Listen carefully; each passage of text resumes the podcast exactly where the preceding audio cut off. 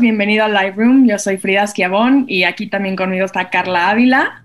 Un gusto compartir otro episodio contigo, Carla. ¿Cómo estás? Igual, igual, todo, todo excelente y a mí me emociona mucho que estás agarrando las riendas del programa. Eso está cool, eso está muy cool. paso a paso, pero Frida ya está dominando Live Room. Le, voy a pasar la batuta ya. En, no, no. En unos momentos. Todavía falta. Pero para el episodio de hoy estoy muy, muy emocionada. Tenemos con nosotros a la maestra Ivonne Guerra.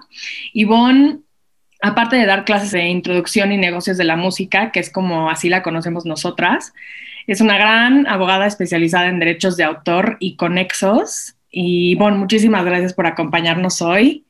¿Cómo estás? Gracias, Frida. Muy bien.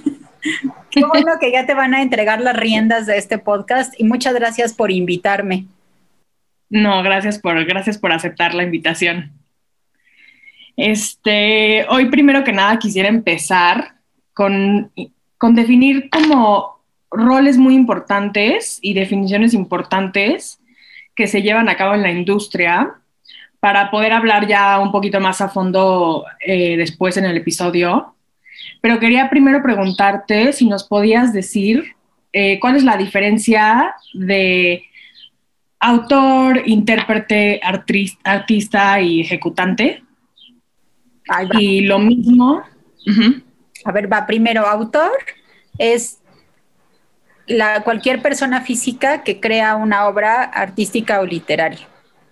O sea, ¿por qué persona física? Porque las instituciones o las empresas teóricamente no pueden ser autores. O sea, ¿por qué digo teóricamente? Porque quien crea una obra pues es una persona física. Seguramente en algún momento de la vida, muy pronto, o sea, muy pronto, vamos a tener que hacer la diferencia entre persona física y una bonita máquina que le ayude a esa persona física a, a, crear una obra, porque pues ya hay sonidos como el autotune, ¿no? O sea, ya hay cosas que están como hechas previamente, pero que igualmente con la mm, creatividad de la persona física, pues digamos que se potencializa, ¿no? Se hace mejor. Pero finalmente el, autor siempre está 100 a 100 consagrado en una persona como tú y como yo y no en una empresa, no en una cajita o en una casita, porque que yo sepa, pues no tiene patitas, ni manitas, ni cerebro, ¿no? Sino las instituciones están hechas, están formadas por personas. Entonces, ese es un autor. Un artista, el artista lo podemos, eh, lo, podemos catalogar en los derechos como conexos y los artistas son todas aquellas personas que le dan vida a una obra. Y ahí en artistas podemos tener, digamos que, dos diferentes ramas, ramitas, como de hacerlo como más fácil y perdón por explicarlo de manera burda, pero ayer Ayer me sentí muy bien porque una alumna, bueno, tiene una exalumna que me habló para, dar, para hacerme una consulta, me dijo, eh, iba a contratar a otro abogado, pero todos los abogados me hablan en un idioma que yo no entiendo. Y tú me dices el concepto en, el concepto como es, o sea, en la vida real, pero me lo pones en el lenguaje humano. Entonces, eso, creo que eso es la diferencia para para entendernos todos, ¿no? O sea, todos hablamos español y entonces hay que tratar así de darles los no, o sea, que hay que darle como todos los nombres que se merecen, o sea, o que, o que son los correctos, pero pues también hay que explicarlos porque pues no todo el mundo nace sabiendo, ¿no? Entonces, un, un, un, un intérprete o un actor, bueno, no más, más bien, un actor puede ser un intérprete o un actor porque le da vida a una obra. En el caso de la música, el intérprete es quien lo canta. Y, y finalmente el intérprete le da vida a la obra de un autor o de un compositor.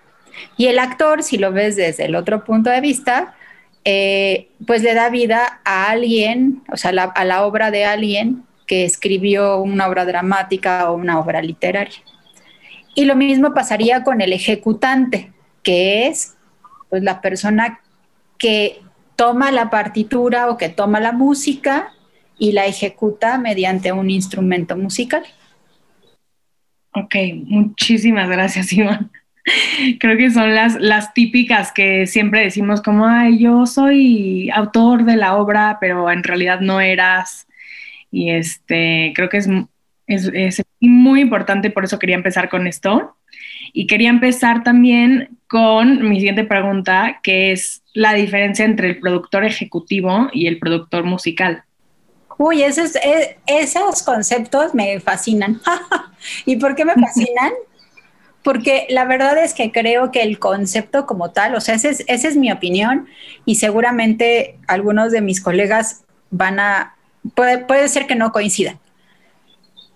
En el, en el argot de la industria, les ponen 400 millones de nombres o de conceptos a, figuras como para hacerlas importantes. O sea, no, no estoy diciendo que no sean importantes, que quede claro. Pero en realidad, el productor artístico y el productor ejecutivo, uno es el productor del fonograma, es decir, quien pone el dinero, eh, quien pone la logística y quien se va a quedar como con los derechos de la grabación y o del fonograma, porque la grabación es un fonograma. Y el otro productor, que nosotros podemos denominarlo como productor artístico, es justamente eso, quien a través de su creatividad o a través de su arte, del arte de la producción, porque aunque hay gente que no le da valor a esta parte de la producción, o sea, a esta disciplina, pero sin un buen producto, o sea, un mal productor puede hacer que una obra suene pésimo o que no suene, o un excelente productor puede hacer que una obra que es no tan buena o que es mala, volverla un hit. Y voy a poner, por eso les digo que es como súper debatible, voy a poner un ejemplo de las obras de reggaetón. Si nosotros oímos analizamos líricamente las obras de, o sea, las canciones de reggaetón, que finalmente son obras, honestamente contenido muy pocas tienen. O sea, no tienen una, no tienen una buena letra, les digo, desde mi punto de vista, ¿no? O sea, son repetitivas, como que siento que no aportan nada ni nada. Pero, ¿por qué son un éxito? Pues por dos, dos agentes o dos sujetos eh, muy importantes dentro de la industria de la música, que es justamente por el productor, o sea, porque el productor puso trabajo, tiempo, esfuerzo, creatividad y conocimientos para hacer esa canción un éxito. Y obviamente tiene a un buen eh, a un buen intérprete, o sea, no me quiero, no quiero decir buen intérprete en cuanto a calidad vocal, sino un intérprete que tal vez no tiene muchísima calidad vocal, pero que transmite mucho en un escenario y que pues tiene medianamente educada la voz, pero, eh, pero esa, esa cualidad o esa característica que tiene que tienen los artistas, porque pues no todos somos artistas, ¿no? Si a mí me paras en un escenario, o sea, yo no me imagino parada en, en el escenario del Auditorio Nacional y les digo, buenas tardes, soy Ivonne y me echo a correr, ¿no? porque no sabría qué más decirles. O sea, y los artistas tienen ese temple, o sea, hay gente que tú la ves caminando por la calle y dices, eh, quién sabe quién sea, ¿no? O, o quién sabe qué haga. Pero se sube a un escenario y como que se transforma. Y esa característica es lo que, lo, que tienen los, los artistas, o sea, que cuando se suben a un escenario como que se empoderan y sacan a relucir todos sus talentos y, eso es lo, esa es la magia que hay alrededor como de un artista y también la magia que crea un productor musical alrededor de un producto musical. Aquí este, quiero meterme tantito con cómo funcionan las cosas en REC, porque, bueno, obviamente REC está lentamente como ampliando su gama de carreras, su gama de opciones para estudiar, pero es, verdad que por ahora con ingeniería y con producción hay muchos estudiantes que pues entran, que se dan cuenta más o menos de cómo funciona la industria, de todo lo que se puede hacer dentro de ella, bla, bla, bla, y acaban realmente yéndose como una parte como más ejecutiva, como más administrativa, más, más de business que realmente estar en un estudio.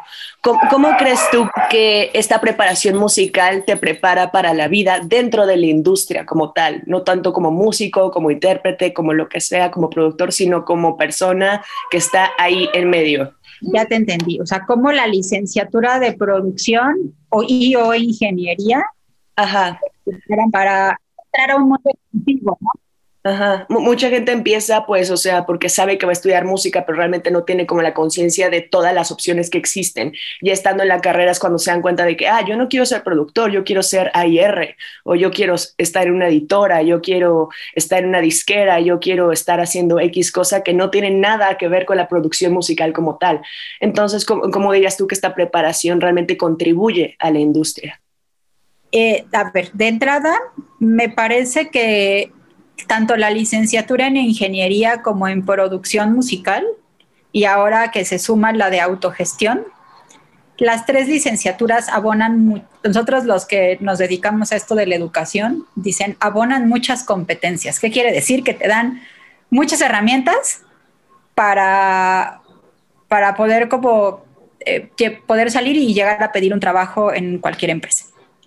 Creo que si bien estás enfocado, o sea, estás muy, muy enfocado en la parte de ingeniería a unas cosas y en la parte de producción a otras, sí las licenciaturas, las tres, sí te dan las competencias suficientes, por supuesto, si las llevas bien a cabo, ¿no? O sea, si llevas, o sea, si eres consciente de las materias que llevas y que te van a servir. Eh, para poderte desempeñar en cualquier área de la industria del entretenimiento musical. Es más, yo podría decir que durante mucho tiempo de, la industria musical, o sea, de, algún periodo de 10, 15, 20 años atrás, los AIRs no eran músicos.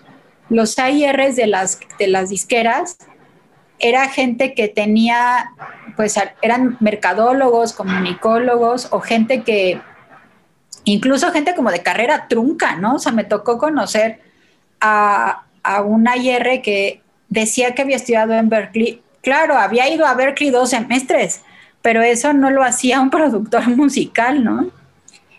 Y creo que ahora el, hecho de que la industria independiente vaya creciendo tan, tan rápidamente y que haya muchas más herramientas para, para las, las industrias independientes en hacerse grandes, eh, le dan cabida a, obviamente a nuevos talentos y creo que el productor musical puede llegar a ocupar puestos claves importantes en, empresas no nada más independientes, sino majors. Ahora, ¿en dónde estriba la diferencia como para que sobre, sobresalgas frente a absolutamente todos los demás individuos que también quieren ganarse un lugar en la, industria? O ¿cómo le haces para competir? Pues tienes que tener lo que nosotros llamamos ya en el mundo laboral, tienes que tener skills. Y esos skills finalmente son las famosas competencias que los pedagogos dicen, ¿no? Tienes que enseñarle al alumno no nada más el concepto, sino aplicar el concepto. Lo que pasa es que cuando uno es estudiante, no le das como el justo valor absolutamente a todas las a todas las asignaturas o a todas las materias que tienes. Entonces, tal vez digas, híjole, voy a tener otra vez que tener este entrenamiento auditivo y me choca. O sea, odio entrenamiento auditivo. Sí, pero resulta que si tú no tienes un buen oído, no vas a hacer un buen AIR. Así de fácil, ¿no? O sea, si no tienes un oído entrenado, por mucho que quieras decir, oigan, yo soy el mejor productor musical, no hay forma de que vayas a crear un éxito. No sé si me explico. Entonces, sí puede ser que le choque entrenamiento auditivo, pero ¿qué creen? Ese es un skill que van a necesitar para poder competir por un trabajo. O eh, voy a poner, en el caso de mi materia, ¿no? De, híjole, voy a tener que ir a, a, una clase de una mujer que habla y me da un montón de conceptos, que además medio entiendo y que no sé, me, habla que de unas regalías y también me habla que sí de unos derechos, pero pues yo me hago bolas y como no sé cuándo las voy a aplicar porque estoy en primero o en segundo o ya después la vi en sexto, híjole, pues ya se me olvidó o como que no pelo y, me como que medio me duerme porque no le pongo atención a los conceptos y entonces pues no me interesa porque a mí lo que me interesa es ser ejecutante. Y resulta que llegan a octavo y se dan cuenta que quieren ser AIRs o que hay un trabajo en una editora en donde, ¿qué crees? La editora trabaja con derechos. Y entonces llega el chavo y le preguntan y se queda en la entrevista así de, no, claro, o sea, pues si yo lo vi en la escuela, ¿no? Pero no es capaz de retener el concepto uno o dos, por más que tratamos de abonarle la competencia, pues no sabe la diferencia entre un derecho y otro, no sabe que hay que eh, pagar unas regalías por utilizar una canción o, no sabe cómo hacer el negocio, ¿no? Cuando en realidad dentro de casi todas las asignaturas de REC, todas están enfocadas a darte una competencia profesional, una competencia académica, pero también una competencia profesional. Entonces creo que en realidad está en cada uno de, de los alumnos o en cada uno de los integrantes de los equipos de las diferentes licenciaturas, no nada más de REC, sino de, de, otras universidades. Y ahí está el verdadero secreto. Es, hay que estudiar, sí, pero hay que estudiar con un fin, no nada más para pasar, sino hay que estudiar para que se te quede en tu cabecita y que después puedas aplicarlo a tu vida profesional e incluso lo puedas tomar como un esquilo, como un talento y que te abone a cosas adicionales para que puedas competir por un puesto profesional. O sea, creo que ahí es donde estriba la diferencia. Si estudias nada más para pasar, estás frito. Si estudias para aprender y para aplicar, estás del otro lado.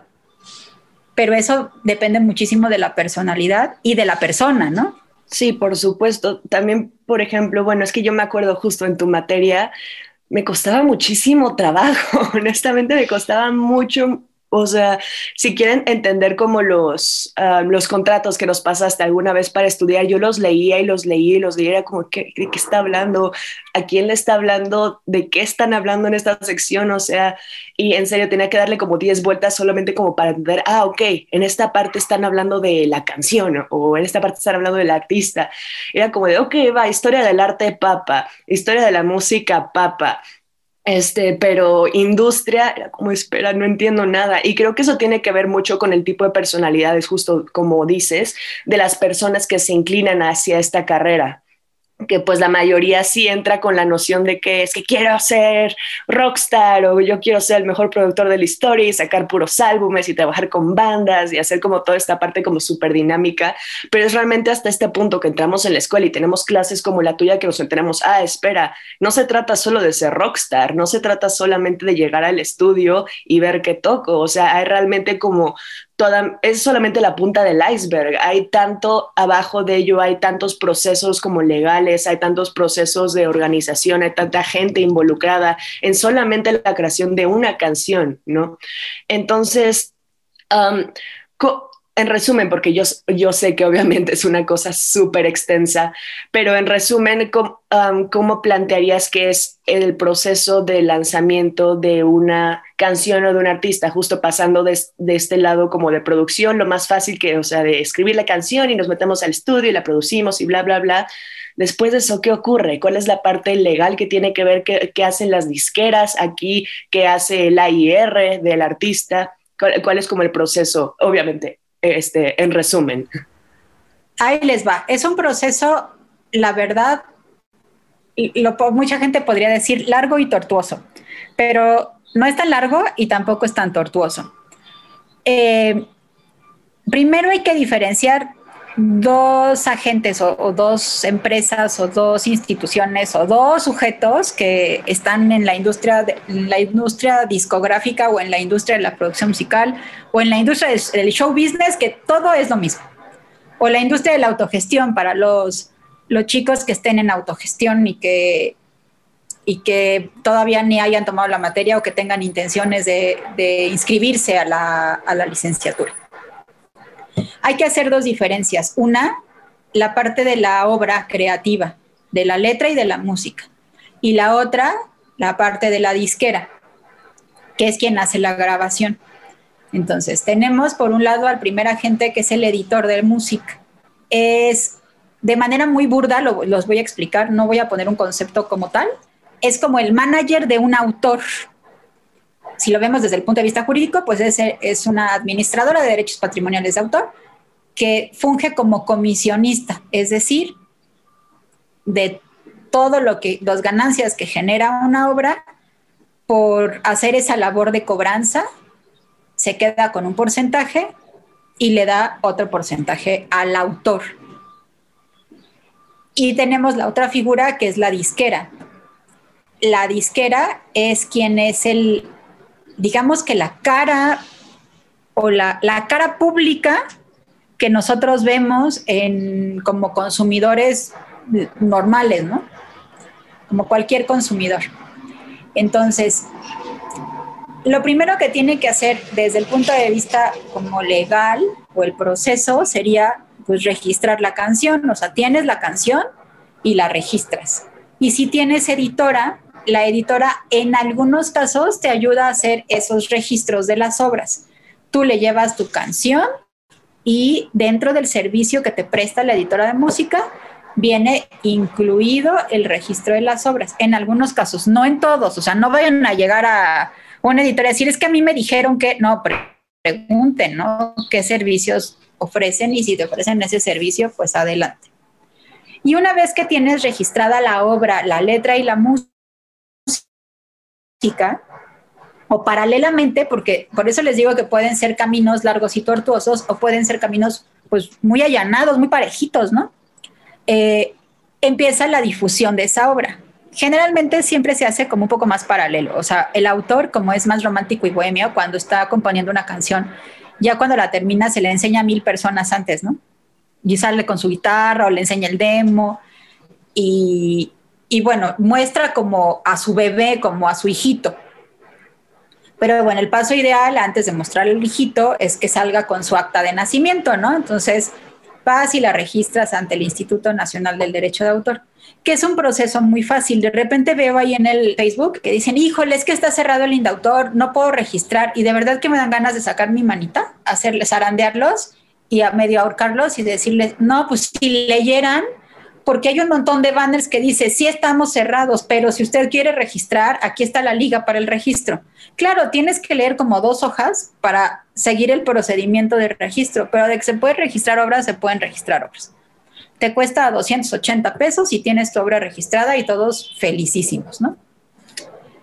Eh, la editora, además de una, de sus funciones, además de la, del, de la cobranza, de hacer la cobranza del autor, es hacer difusión de las obras. Pero vamos a suponer que no está haciendo difusión. Bueno, pues el autor va a hacerle difusión a sus obras con quiénes? Pues con los intérpretes, entre paréntesis, subrayado y negritas, porque entre paréntesis, con los artistas.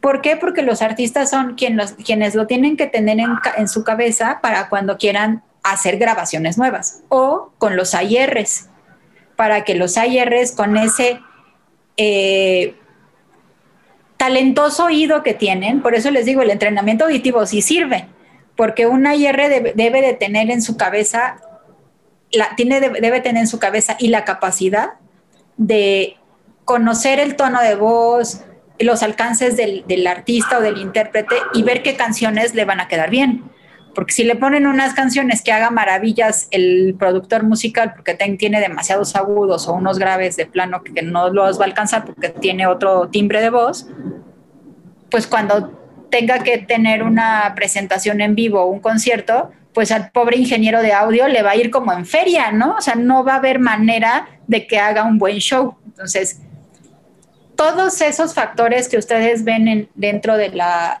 dentro de las clases, sí se aplican, o sea, no dices, voy a aplicar la teoría de tal, no, pero sí aplicas el, el fenómeno que, o sea, el fenómeno o el proceso como de manera natural. Entonces vamos a suponer que ya tenemos la obra, que ya eh, se la mostramos a un artista o se la mostramos a una IR y es elegida para formar parte de un lanzamiento. Todavía hace 10 años podía decir para que se considere para un disco. Hoy puedo decir lanzamiento y puedo decir disco de 12 canciones o puedo decir lanzamiento unitario. No pasa nada. Si es considerada para hacer un lanzamiento, entonces, bueno, pues va a entrar al proceso de grabación y es un proceso que ustedes conocen. Ir a un estudio, hacer que vayan los, el intérprete, que vayan los músicos y que hagan la mezcla, la masterización. Y bueno, vas a tener un producto terminado. Las disqueras tienen diferentes procesos, o sea, las disqueras eh, les tienen que integrar codificaciones a esas a, esos, este, a esas grabaciones para poderlas poner a la venta y que después se puedan computar las ventas. Pero eso, digamos que eso ya es un trabajo como más administrativo, guion, pues no manual, pero, o no de sistemas, pero digamos que se hace como en un proceso automático. Y de ahí se fija una fecha de lanzamiento y entra directamente al área de marketing. Una vez que el producto está terminado, se manda al área de marketing y al área de ventas. Y entonces ahí, paralelamente, eh, el área de marketing hace una estrategia de mercadotecnia. No es que vaya de la mano del área de, ventas, pero el área de ventas, al conocer la estrategia de marketing del área de mercadotecnia, sabe hacia qué, puntos dirigir el, el área todavía de puntos de venta físico cuando así haya, o si no, este, literal, haciendo mercados, haciendo ventas digitales, hacia dónde va a ir dirigido ese producto para que pueda ser consumido por todos nosotros. Ok, um, este, ya, ya cubrimos como gran parte de, de los aspectos que componen la parte de la industria, tanto en relación a la canción, tanto en relación al artista, incluso un poco en relación al productor mismo. Y bueno, yo sé que muchos de los conceptos son súper nuevos para muchos de los que nos están escuchando. Probablemente nunca habían escuchado el término AIR en sus vidas. Um, ok, entonces ya, hablamos del productor, ya hablamos de esto, un poco de, de, los derechos, ya hablamos un poco de las editoras, pero nada más quería regresarme justo al, a la función del AIR, porque ya hablamos de cómo es importante el entrenamiento auditivo, cómo es importante que esté al, pendiente de su artista, bla, bla, bla. Pero realmente, ¿cuál es la figura del AIR? ¿Qué es, de qué es lo que se encarga una IR para los que no saben. El AIR es un, la figura quiere decir artística repertoire y es el personaje o la persona o el sujeto o el ejecutivo encargado de buscar talento, ya sea en una editora o en una disquera. No es que vayan a buscar talento con una este, red, así como Casa Mariposas, ¿no? Eh, en realidad tienen que tener determinadas cualidades y una de las cualidades es saber si ese producto, viendo, o sea, suena muy feo, ¿no? Pero a saber si esa canción, ya, que lo convierto en producto, o ese cantante va a funcionar o puede funcionar o tiene algo que pueda llamar la atención del consumidor. Eh, y obviamente el AIR tiene que tener cualidades pues de músico o de productor y pues se dedican prácticamente primero a, conseguir como la materia prima y ya que tienes la materia prima canción en el caso de editoras, canción guion, autor o intérprete en el caso de las disqueras, eh, después se encargan de desarrollar todo ese producto. O sea, deben de tener, digamos que dos grandes cualidades. No, hacer AIR no nada más es hacer relaciones públicas, e ir a buscar eh, artistas o buscar autores. No, o sea, ser AIR es otra cosa mucho más compleja. O sea, debes de tener como ese, ese feeling para saber si funciona y ese feeling muchas veces lo haces a través de tu área de mercadotecnia. O sea, debes de tener un pensamiento abierto y flexible como para poder invitar a, alguien que tenga que ver con merca y que ese mercadólogo este, te pueda dar como su feedback por un lado. Eh, por el otro lado, también debe de, ser un ejecutivo y seguir procesos, o sea, porque pues los discos no se hacen solos, ¿no? Las canciones no se hacen solas, entonces debe de tener conocimientos pues básicos, pero conocimientos de derechos de autor, eh, y del proceso que, que conlleva el lanzamiento de un disco, ¿no? O sea, debe saber que hay que tener la canción registrada, que hay que hacerle un contrato al, al, artista, que hay que hacerle un contrato al productor, que hay que hacer, este, a lo mejor contratos con músicos. Eh, y todo ese proceso creativo está casi siempre 100% en las manos de la IR. Entonces, no es nada más sentarse a escuchar música, no, o sea, eso es una función de la IR, por supuesto, pero tiene muchas otras funciones inherentes a su, a su puesto o a su, a su desempeño profesional. Y uno de esos es, eh, es como el, el coordinador de todos estos eslabones. O sea, algo que le falle al IR no es culpa del abogado, es culpa del IR que no, no hizo como un checklist de todas las cosas que tenía que tener o que no le avisó al abogado para que puedan hacerlo de manera ordenada y, jurídicamente o legalmente bien hechas generalmente los procesos de creación, o sea, los procesos creativos, fallan mucho en manos de los AIRs. O sea, el AIR debe de ser lo suficientemente consciente como para poder desmenuzar eh, todos los integrantes que, participen en, su, proceso creativo y comunicárselo bien al abogado. ¿Para qué? para que ese abogado pueda, pueda soportar jurídicamente cada una de las actividades que van a hacer los integrantes que participen en el proceso creativo. Eso es un ayer. Ciertamente no, no solamente ver al artista y me gusta, lo quiero, que bueno, creo que a veces es como tenemos un poco la idea en nuestra cabeza que es súper padre y sigue siendo padrísimo, pero obviamente creo que algo que nos pasa mucho en la industria es que como que vemos los roles y pensamos que, que solamente hay que hacer una cosa, pero en realidad necesitas como el eh, entrenamiento entero de toda la industria.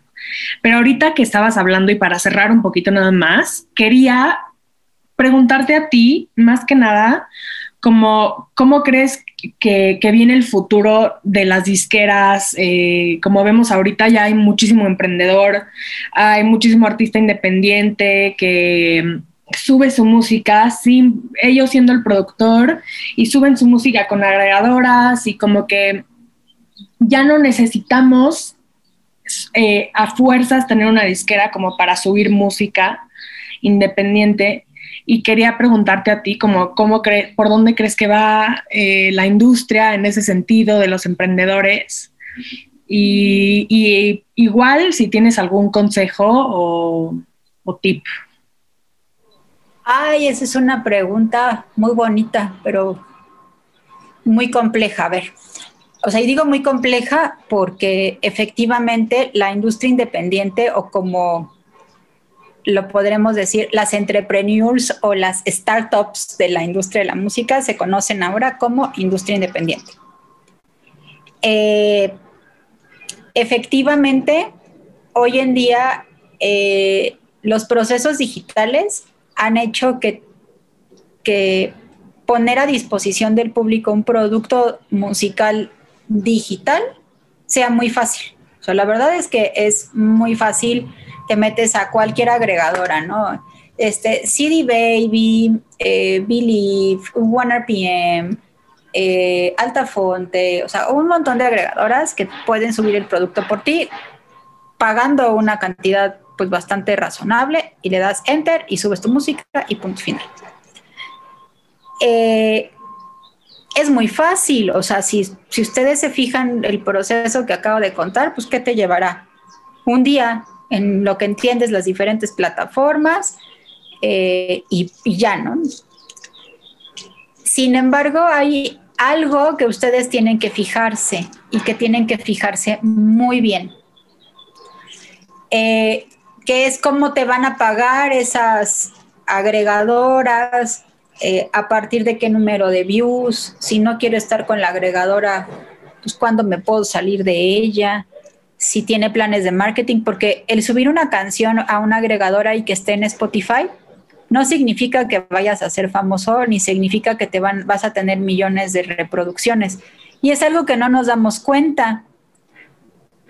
Y no es que no nos demos cuenta porque, porque sí, ¿no? Si no es porque nos pintan como un mundo ideal, o sea, si tú te metes a cualquiera de esas plataformas, no te dicen, ay, usted suba conmigo y, o sea, te dicen, suba conmigo y tendrá éxito, más o menos es lo que te venden, finalmente es su mercadotecnia y está bien vendida. Pero lo que tú tienes que, saber es, sí, o sea, vete con cualquiera de ellos, pero ten en mente que tienes que ejecutar planes de marketing para que no nada más te vean tus compañeros de REC, tu mamá, tu abuelita y algunos de tus profesores, ¿no? Sino tienes que hacerte notorio y la única manera de hacerte notar, pues es mediante campañas de marketing. Yo no soy mercadóloga, ni mucho menos. Entiendo bien porque mi trabajo consiste en apoyar muchas veces a los departamentos de marketing de, las empresas para las que trabajo, que no nada más trabajo con, con, productores de fonogramas o con disqueras, sino también con agencias que representan figuras públicas, entre ellos cantantes. Y atrás del talento de un cantante o del talento de un productor o del talento de una IR, pues también viene el talento de un mercadólogo luego ve el producto, analiza el producto e incluso te puede hacer determinadas recomendaciones, ¿no? O sea, cosas tan sencillas donde como no te vistas de negro o vístete de negro, ¿no? Porque te queda. O tal vez si te hacemos un cambio de look y no traes el cabello como de príncipe valiente, sino que te ponemos unas extensiones, te vas a ver más joven, menos gordo, este, vas a proyectar algo diferente a la audiencia o hacia dónde quieren caminar con esa canción, ¿no? O sea, pasa mucho que a artistas les ponen canciones como de señora cincuentona, ¿no? Y tiene 15, entonces, ¿cómo? O les ponen una, un vestuario que no coincide como con la personalidad del artista, ¿no? Y eso hace que mercadológicamente tengan menos alcance. Entonces, el estar con una plataforma el ser un startup en la industria del entretenimiento musical es muy fácil, pero tienes que allegarte de muchas otras áreas, también de disciplinas, digamos que hermanas, que nos ayudan a hacer un producto exitoso. Está increíble también que quieran ir al método tradicional, que es buscar, tocar puertas en disqueras. También, por supuesto, se vale, ¿no? Sin embargo, tienes que tener muy presente que estando en una disquera tradicional, pues tienes otro tipo de esquemas de negocio y tal vez un poco menos de flexibilidad creativa. con esto no quiero satanizar, iba a decir sanitizar, porque como está de moda la palabra, eh, no quiero satanizar a las disqueras porque no son totalmente malas, sino pues ya hubiesen desaparecido pero tampoco quiero santificar totalmente a las agregadoras, porque tanto unas como otras tienen fallas y tanto unas como otras finalmente no son la Madre Teresa de Calcuta. Eso es lo que tienen que, eh, donde tiene que ubicarse el artista, el autor o la gente que quiere entrar a colaborar con ellos. O sea, ellos tienen un negocio y te venden eso, o sea, te venden una plataforma para exposición, en el caso de una agregadora, en donde te dan completa y absoluta libertad creativa. Sin embargo, ¿se van a llevar una rebanada del pastel importante de tus ganancias? Sí. Y luego tenemos la disquera en el método tradicional, en donde tal vez no tengas tantísima flexibilidad creativa, pero ellos están invirtiendo en un producto. Entonces, por eso necesitan tener casi casi la última palabra en cuanto al producto terminado, porque finalmente ellos están apostándole económicamente a un producto. Entonces, ustedes tienen que pensar que van a entrar a una industria que genera dinero y que genera negocio. No son la Madre Teresa de Calcuta.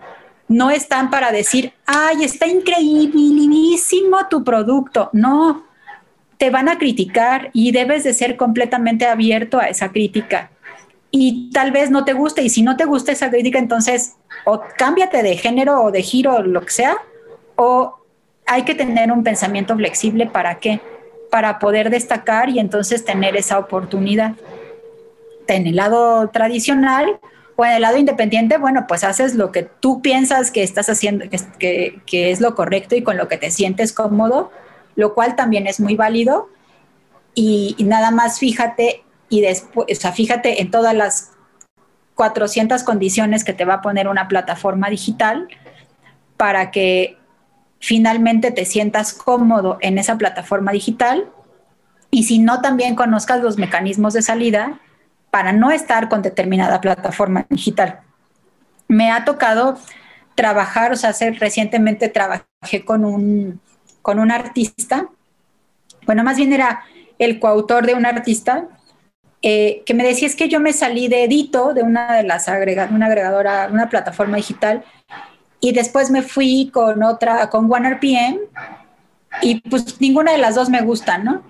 Y entonces le preguntas, ¿por qué no te gustan, no? Ah, no, es que Edito no me dio lo que, lo que me ofreció. Yo, pues, ¿qué te ofreció, no? ¿Dónde está la propuesta? No, pues, me dijeron de palabra tal cosa. No, las palabras se las lleva el viento, o sea, necesitas una propuesta como tal.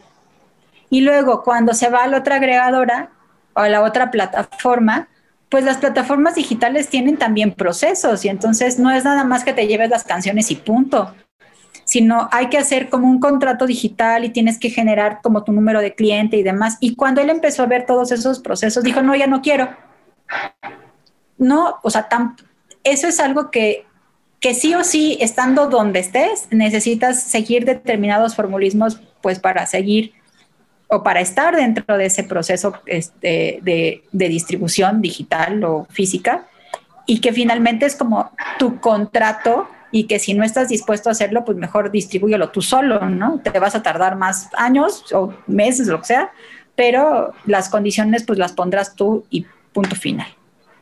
Sí, yo, yo creo que más que nada algo que se me hizo muy importante lo que dijiste es que cada quien también decide cómo trabajar y cada quien decide qué es lo que uno quiere que le den, por ejemplo. O sea, si a mí se me hace más fácil y a mí me gusta trabajar con disqueras así como, como es lo normal o como es lo, exacto, lo tradicional, eh, pues muy bien por ti. Y si así tú la haces y así estás cómodo, ese es el chiste, ¿no? Pero si también tú prefieres trabajar de otra forma, encuentra esa forma de trabajar. Eso creo que es lo, como lo más importante, pero saber que sí hay, no nada más dos opciones, ¿no? Porque no es nada más disquera independiente, pero, pero al final creo que es importante saber que, que de las dos partes vas a tener que también, pues, al final sí, un negocio. Y, tú eres ese producto sin que suene como mal, pero pues eres ese producto. Este, y bueno, yo nada más te quería eh, preguntar este, si tienes algún consejo para alguien que se quiera empezar a dedicar al music business y este, algo que, creo que a muchos nos serviría. Eh, consejo, consejo, como la verdad no sabría bien qué recomendarles o sea, no, sabría bien qué recomendarles si no están dentro de, una disciplina de producción. O sea, ¿qué quiero decir con esto? Si no tienes las herramientas para conocer como del music business, hay que estudiar. O sea, digamos que un comunicólogo quiere de la nada, quiere trabajar en una disquera. Bueno, yo le recomiendo que tome pues algún tipo de diplomado o algo de, music business, pues, por lo menos para que conozca los conceptos básicos, ¿no? En el caso de ustedes como productores musicales o como ingenieros de audio o como la licenciatura de autogestión, creo que la tienen como más fácil. Creo que lo ideal es pongan atención a sus clases. O sea, tienen, tienen a gente súper valiosa en la universidad y, eso ya les, les hizo más fácil el camino. Y otra cosa que les recomiendo, pero no nada más a la gente que haga music business, sino a los mercadólogos, a, a, todos los, los nuevos profesionistas en la actualidad, es que lean. O sea, desgraciadamente, por ejemplo, me dicen, no es que me quiero dedicar a hacer selección musical. Y entonces yo le pregunto, ah, entonces eres, o sea, ¿te gusta, te gusta conocer de catálogos musicales? ¿Cómo de catálogos musicales? Sí, o sea, para que tú seas buen, eh, o sea, alguien que tenga, que tenga un oído para hacer, para hacer selección musical, pues no nada más necesitas el maravilloso oído del entrenamiento auditivo, ¿no? Sino te debe de gustar coleccionar en tu cabeza casi casi fichas bibliográficas de, ah, este Juan Gabriel, Juan Gabriel compuso no sé cuántas canciones y entonces sus canciones están en Universal Music Publishing. Eso lo único, no hay un libro ni hay un manual en donde lo puedas estudiar. Te lo da la práctica y te lo da la lectura. Y eso es algo que, que productores, ingenieros, eh, mercadólogos, eh, gente que hace autogestión y demás lo pasa por alto. Eh, muchas cosas, incluso por ejemplo míos de como abogada, te lo da el otro tipo, o sea, el, conocimiento como paralelo o el, aprendizaje paralelo que tú generes. Les he preguntado muchísimas veces en mis clases si conocen sellos musicales y me dicen que no. Y entonces ahí sí me quiero aventar, ahora que doy clases por Zoom del sexto piso de mi casa, porque ¿cómo es posible que te quieras dedicar a la producción musical y no conozcas ellos musicales? O sea, claro que los conoces. Y si no, y si no lo, y si piensas que no, pues claro que conoces a Warner, claro que conoces a Universal, claro que conoces a este a Disney, pero como nada más te quedas con eso, ya no te pones a ver en dentro de las disqueras, pues hay como subsellos y lo mismo pasa dentro de la industria independiente, o sea, los, hay montones de sellos independientes o de famosos record labels y que no los conocen porque no tienen esa hambre o esa necesidad de conocimiento y se quedan únicamente para que este, para lo que te dan dentro de la clase, o sea, hay que buscar más y hay que buscar aprender más. Y eso no es exclusivo de la gente que hace producción, sino es, general a todos los que se quieran adentrar a una nueva industria, que en, este caso los que quieran este, tener un lugar en la industria de la música. Eso es lo que los va a hacer distintos. los skills que tomen dentro de las clases son vitales e importantes, pero también los skills que tú mismo te generes y que te hagan distinto y diferente. Muchísimas gracias, Ivonne. Estoy segura que una de esas personas importantes en la universidad eres tú. Gracias por, compartir esta información con nosotros y espero que, quien sea que nos esté escuchando en el podcast haya por lo menos aprendido un poquito de la, del negocio de la música y no nada más eso, pero que, que tomen estas palabras a corazón porque es muy cierto, la pasión es muy importante en lo que sea que hagas y de nuevo, Ivonne, muchísimas gracias por compartir con nosotros esto, por aceptar nuestra invitación al podcast y esperemos que en otro episodio pronto te tengamos otra vez. Pero ya presencial. Este, Carla. Ya presencial, por favor, sí. Ay, sí.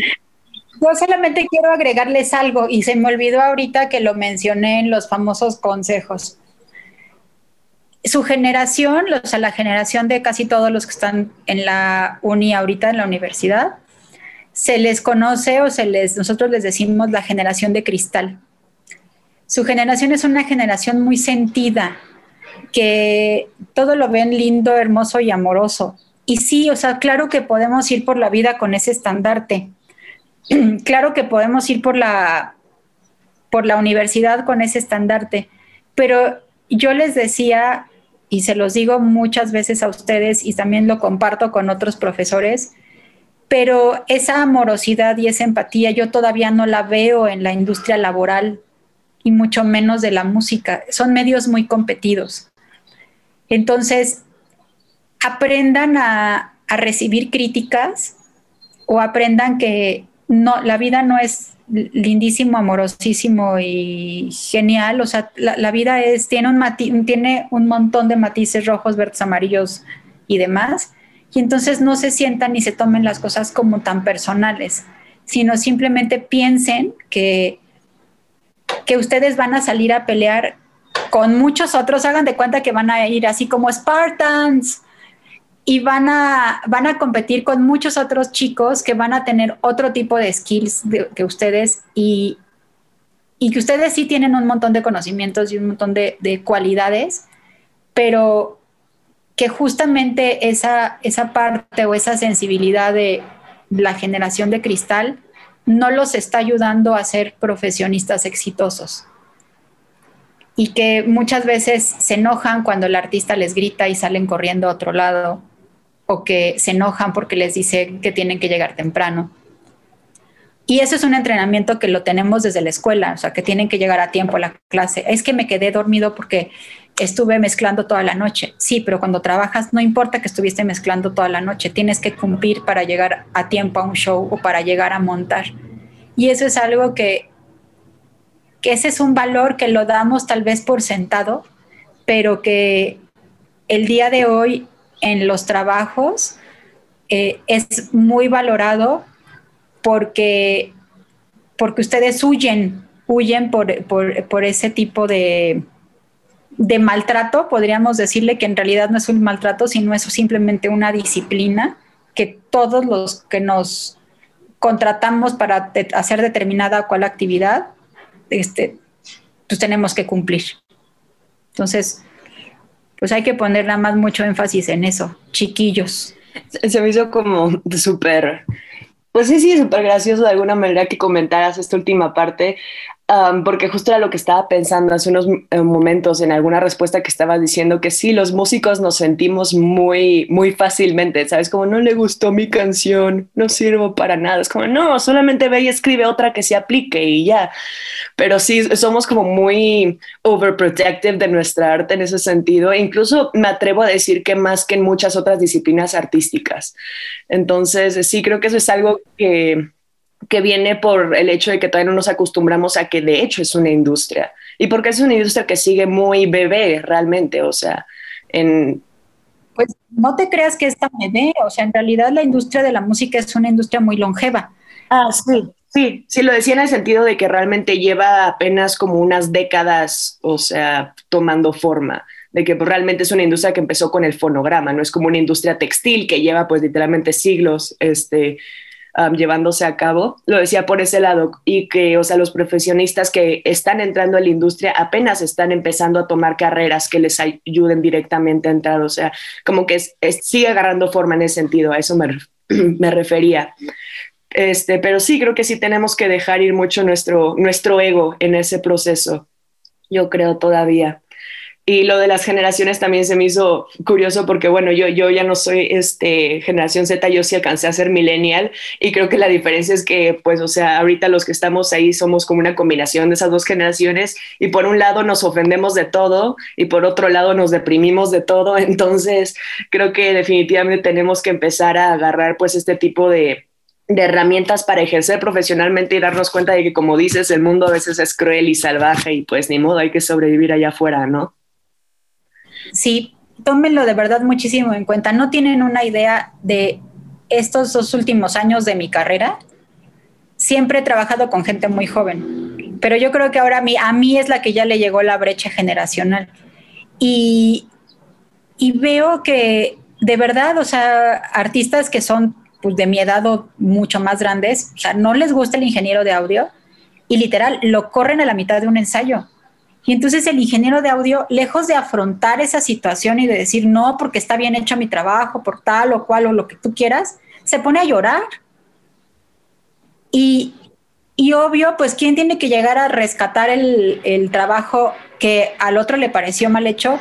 Pues alguien de una generación este, muchísimo, o sea, de muchos años arriba de ellos. Y creo que lejos de ser, pues, de hacerlo una cualidad, porque esa sensibilidad debería ser una cualidad para generar empatía, para ser resilientes, etcétera, lo tienen como un área de oportunidad, es decir, como, como un freno a, a poder realmente mostrar todo lo que pueden mostrar ustedes con su talento. Y sí, no se sientan si alguien les dice que, como yo les digo, a mí el metal ni me gusta, pero también entiendo que el metal pues es un género del rock que pues, se escucha muchísimo, ¿no? Pero también entiendan una cosa, el metal en México no vende y eso no lo digo yo, lo dicen las estadísticas, ¿no? Entonces no de repente me dicen, es que ella dice, digo, no, no es que yo diga, es que justamente por malinterpretar las situaciones, o sea, no lo digo conmigo en lo personal, sino en la generalidad, es que perdemos negocios y ustedes están para generar negocios. Ahorita están para aprender, pero cuando salgan, están para generar negocio porque finalmente van a hacer de la música su forma de vida. Y para hacer de la música su forma de vida necesitan tener un ingreso que se traduce desgraciadamente en dinero. Por eso les decía, no somos la Madre Teresa de Calcuta, hay que empezar por ahí. Claro, claro. Pero bueno, creo que esta conversación definitivamente se los va a dejar muchísimo más claro a muchas de estas personas que pensaban que la música seguía solamente siendo arte y bonito y satisfacción por todos lados. Entonces, muchísimas gracias por esta plática y muchísimas gracias también por explicarnos, pues, bueno, más bien a la audiencia que no está tan familiarizada con el tema, explicar tecnicismos, explicar procesos, obviamente de una manera muy rápida, porque pues una media hora de podcast no aguanta para explicar toda una industria, por supuesto, pero estoy segura de que muchísima gente ya tiene como la idea más clara de lo que es lo que hacemos y cómo es que funciona en general como una, una máquina enorme con muchos engranes. Entonces, ojalá te podamos tener más adelante, Ivonne, como dijimos, presencial, esperemos. Pero pues por ahora, muchísimas gracias por haberte tomado el tiempo de estar aquí con nosotros, por platicar con nosotros, por informar a nuestra audiencia de todas estas cosas. Y pues esperamos que, que también hayas disfrutado esta plática, por lo menos que te hayas sacado un poco de tu rutina, no sé, lo que sea. Muchísimas gracias. Sí, de verdad, es muy bonito platicar con ustedes. Eh, me, da miedo oír el producto terminado, pero lo escucharé. y gracias por la invitación y cuando quieran y yo pueda estar con ustedes, adelante se armará, se armará. Pues muchísimas gracias, Simón. Gracias, Frida, también a ti, obviamente. Y principalmente gracias a todos ustedes que están escuchando el podcast, todos ustedes que llevan un rato ya escuchando el podcast. Um, esperamos que todos los episodios que hemos estado haciendo durante esta cuarentena, con todas las entrevistas, todas las pláticas que hemos tenido con diferentes personas de diferentes áreas de la industria, les haya sido, pues, no sé, ilustrador de alguna manera. Este, estamos tratando justo con estos podcasts de ampliar como la visión general que se tiene sobre el trabajo que hacemos. Y pues, Ivonne, gracias por haber tomado las riendas sobre la parte como más business. Um, esto fue Live Room. Esperemos que estén todos súper, súper bien, a salvo y súper sanos. Y pues nos escuchamos en el próximo episodio. Mil gracias.